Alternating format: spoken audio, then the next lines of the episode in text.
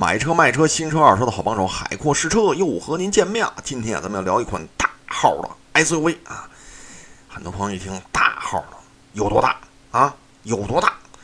嗯，海阔这先卖个关子，您尽管猜啊，你就往大了猜啊，往大了猜。你不会把那个阅兵那天那四乘四轮式装甲车给搬来了吧？你哟，你瞧，你说海沃士车能干那不靠谱的事儿吗？SUV 啊，不防弹，您就可劲儿猜吧。哎呀，有朋友说了，叉五不能够，叉五太小了。哟，叉五还小呢。陆地巡洋舰，嗯，no no no，比陆地巡洋舰还要大了那么一点点，轴距还要长了那么一点点。哟。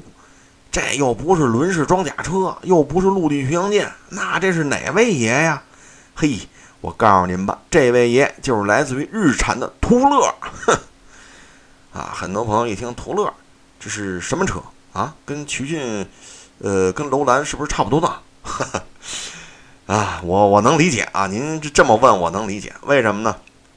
途乐这车呀，它在国内它卖的不好啊。呃，所以您一说这个日产的大号 SUV，您一想什么奇骏呀、楼兰，正常，太正常了啊！啊，今天呀，之所以要聊这么一个比陆地巡洋舰还大了那么一点点的啊，这么一个全尺寸 SUV 啊，主要是因为啊，这车啊，就在前几天厂家宣布官方降价四十万，四十万，哎，我我没数错吧？稍等，稍等啊，稍等，我想想啊，原价是呃一百一十九万八减七十九万。四十，嗯，对，差不多，差不多少，一到三位数我就含糊啊，四十万，没错啊，呃，降了四十万呐，哎呦，很多朋友一听，不会吧，四十万，普拉多二七零零那才多少钱呢？四十万你要买个低配都包牌了，您这车降四十万啊，这怎么个意思？这个，哎呀，其实也没什么特别的意思，因为什么呢？日产啊这么干不是第一次了。哼很多朋友一听，莫非这途乐原来得卖二百多万啊？这这这不是第一次降价吗？哎呦，这说的还不是途乐，是说什么呢？就是日产呀，还有一款车啊，叫贵士啊。它进口之后，哎呦，那个贵士，你先别说了，贵士是贵士是谁啊？贵士我我我我也不认识，这跟力威有关系吗？这个跟天籁有关系吗？哎，正常啊，正常。一听您问这问题，您就知道为什么它降价了。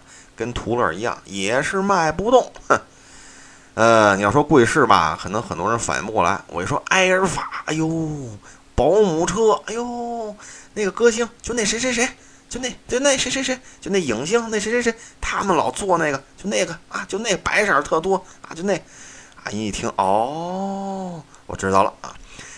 呃，埃尔法呢，呃，就跟这个陆地巡洋舰跟途乐差不多啊，埃尔法没有贵士大。确实没有贵士大，因为你往里一坐，你再站在外边一看这车的外观，坐在里边的感觉啊，都能觉出来。呃，排量也差不多，都原装进口。但是呢，贵士，哎呀，降个十万八万的，都没人要。阿尔法，你看那个现在换代了嘛？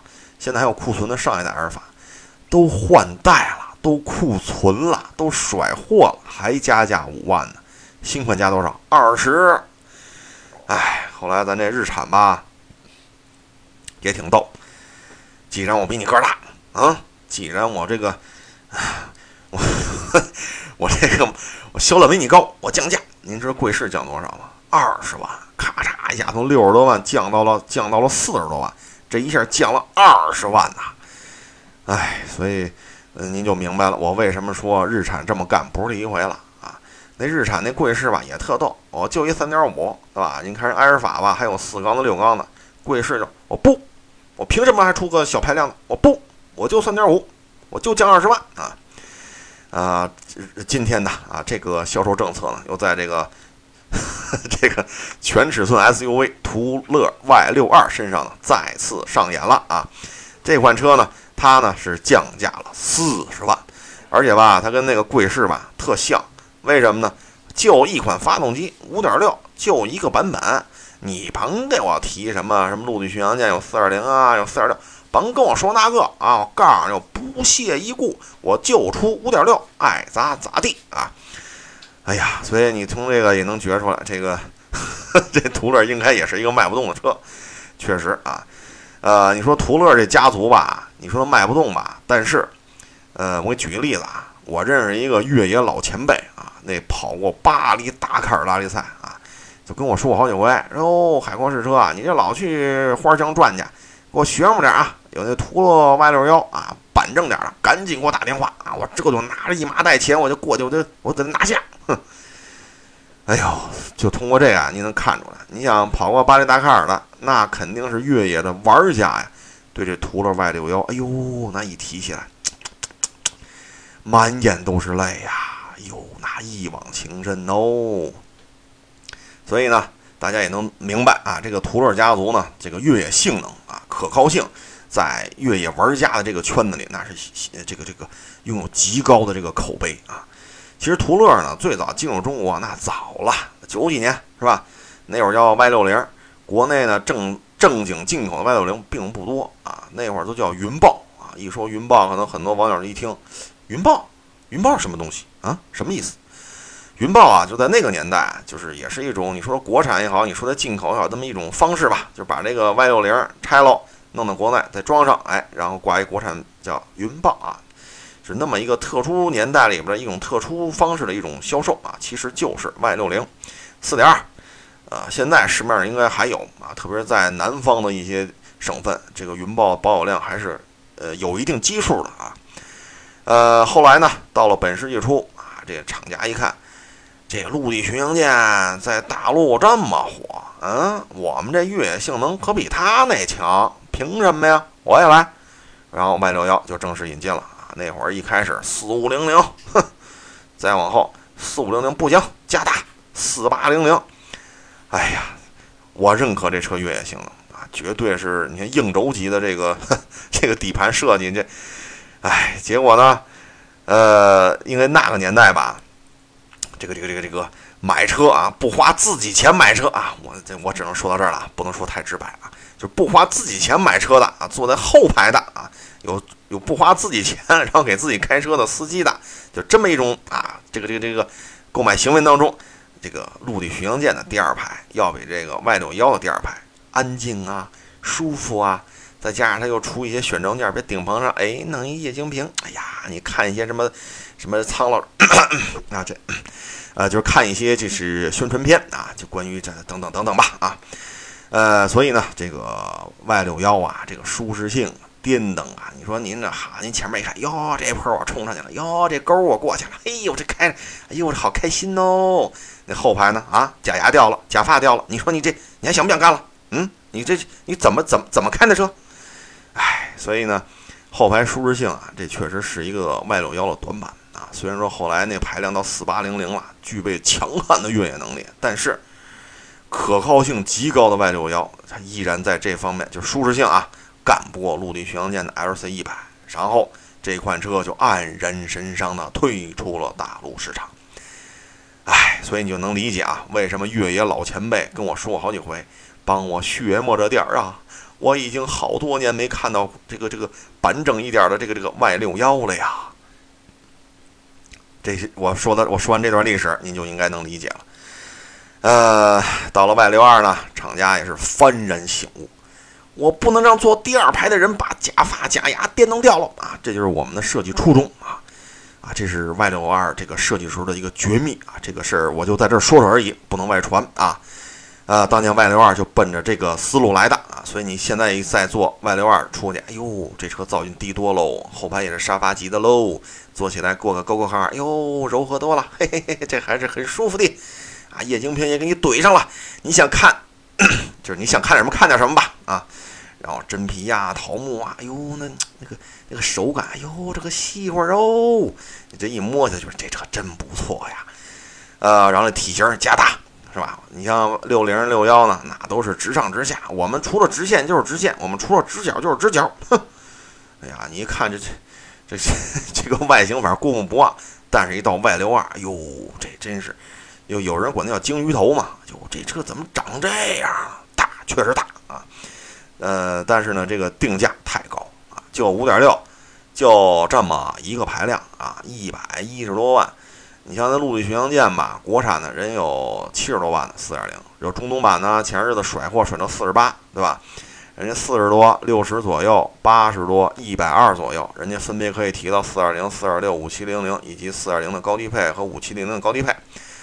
呃，所以你看人家产品分分配啊非常均匀。咱这位好像就跟贵士，你说日产没发动机吗？不能够，人有的是发动机，世界十佳发动机里老老有他们日产的人在那儿拿奖啊。但是我就提供五点六的，爱买不买。哎呀，但是市场，你说咱卖车嘛，挣钱是最根本的，对吧？没人买，那这事儿也不行啊。所以这不是厂家咔嚓一下降四十万啊？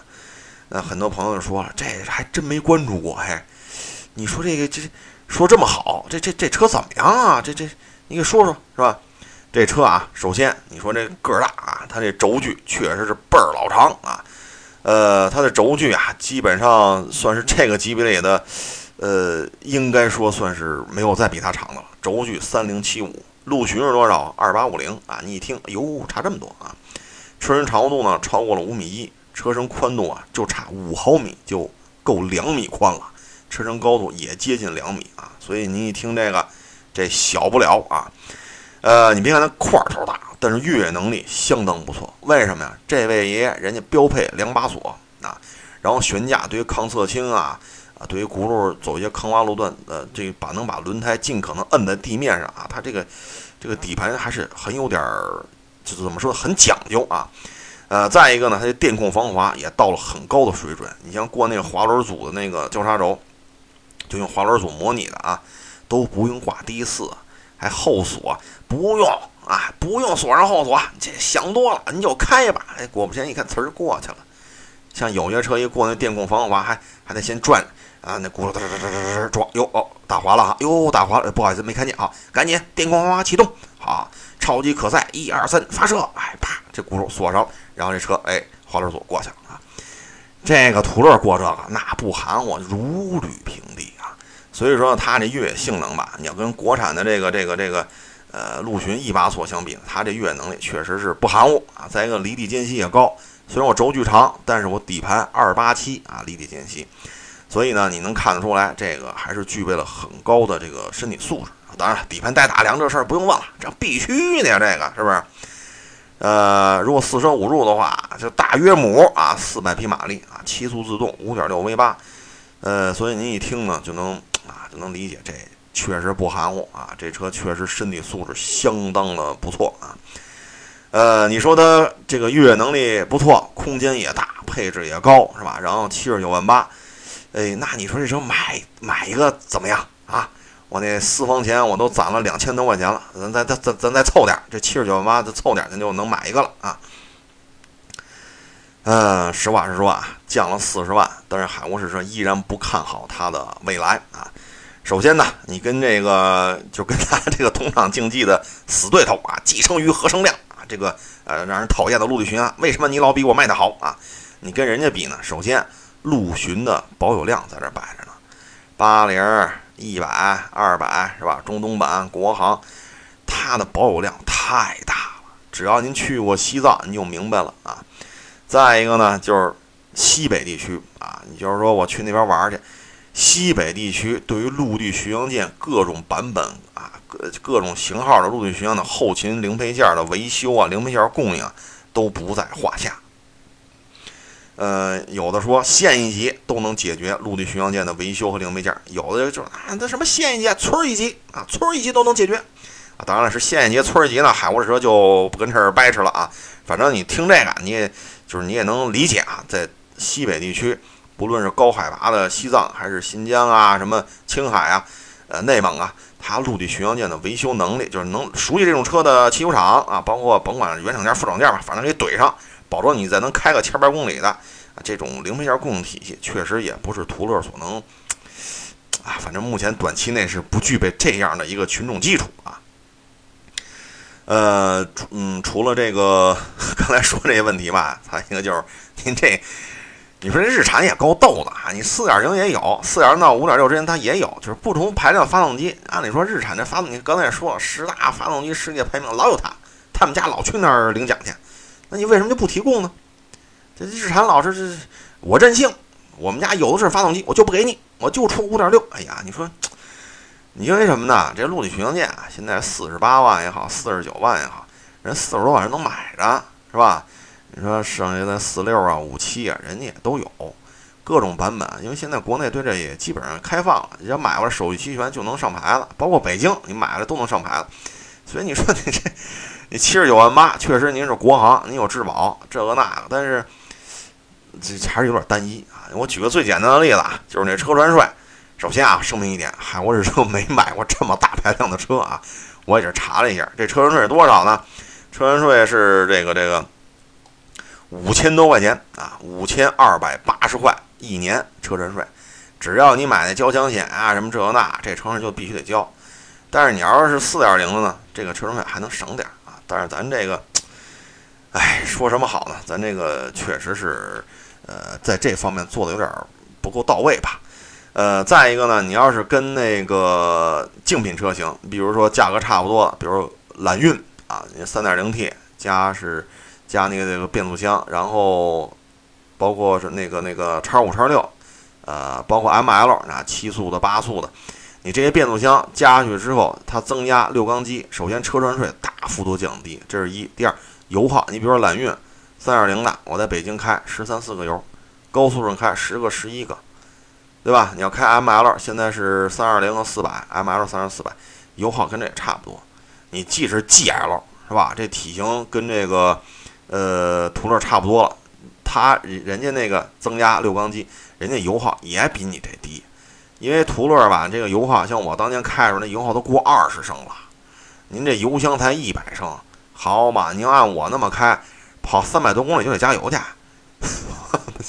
你说现在油价便宜了六块多点，好嘛，加一加一箱油六百多块钱，跑三百多公里，这这这。